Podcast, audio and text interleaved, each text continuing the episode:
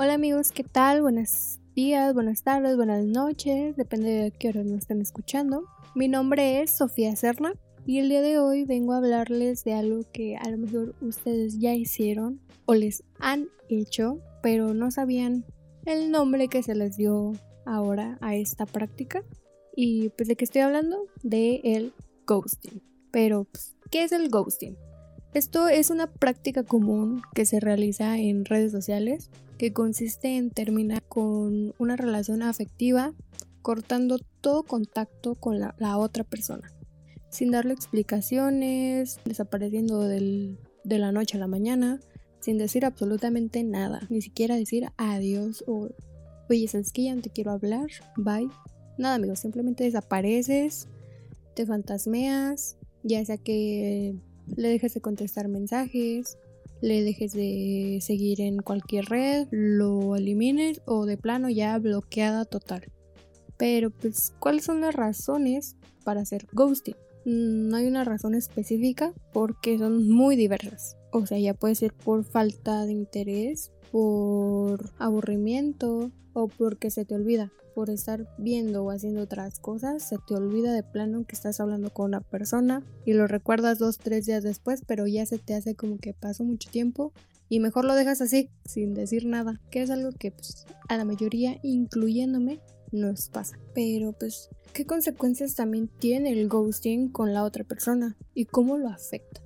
Principalmente lo que afecta esto es a la autoestima de la otra persona, ya que le es difícil eh, tener como un cierre emocional y no puede sanar del todo ya que se cuestiona demasiado. O sea, se cuestiona el qué hizo mal, eh, si dijo o hizo algo que a la otra persona no le pareciera, o que si ya tiene a alguien más. Y se empiezan a hacer como ideas se empiezan a hacer ideas, empiezan a hacer sus chaquetas mentales como de que todo lo que pasó en ese momento fue por su culpa, cuando realmente no es así.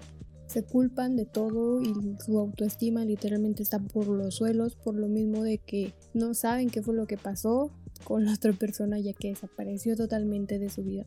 Pero también esto afecta a no a un grado tan alto, pero sí afecta al que hace el ghosting, ya que pues les da como el remordimiento de a lo mejor no debí de hacerlo, a lo mejor debí de haberle dicho algo, a lo mejor debí de estar más al pendiente de esa persona o darle la atención que merecía, pero les digo, esto es como que en ciertos casos. Porque a mucha gente es muy cínica y no le afecta en nada dejarle de hablar a la otra persona ni lo que esté sintiendo la otra persona.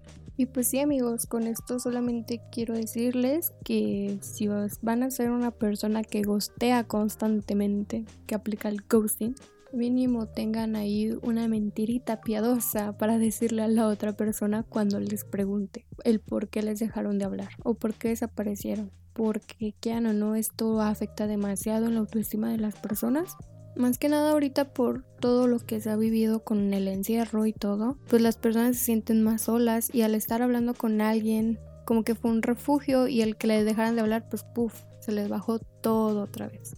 Y tal vez esto ya lo conocían o tal vez no. Ojalá este pequeño podcast les haya servido de información o, o si ya lo hacían, pues para que ya no lo hagan amigos, para que ya no lo hagan porque se siente bien feo. Se los digo por experiencia propia, que se siente bien feo que te hagan ghosting. bueno, de mi parte sería todo. Nos veremos, nos escucharemos en la próxima. Y recuerden amigos, no hacer ghosting. Besos, bye.